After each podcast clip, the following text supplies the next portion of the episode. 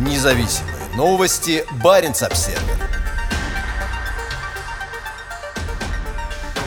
Одинокий протестующий в Мурманске. Нет войне.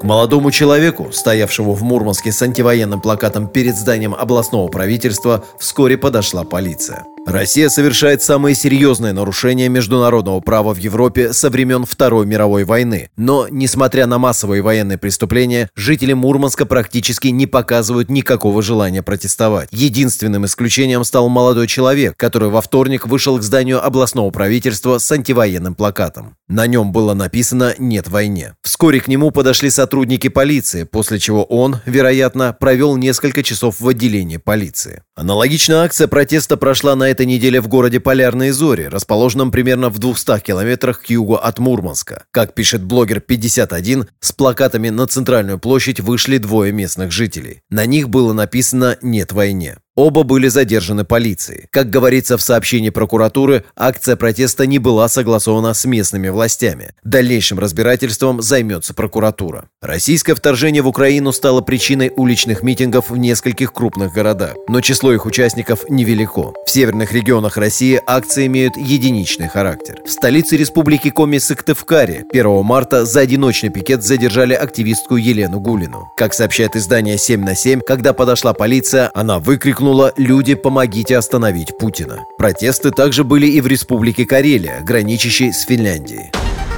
Независимые новости. Барин обседный.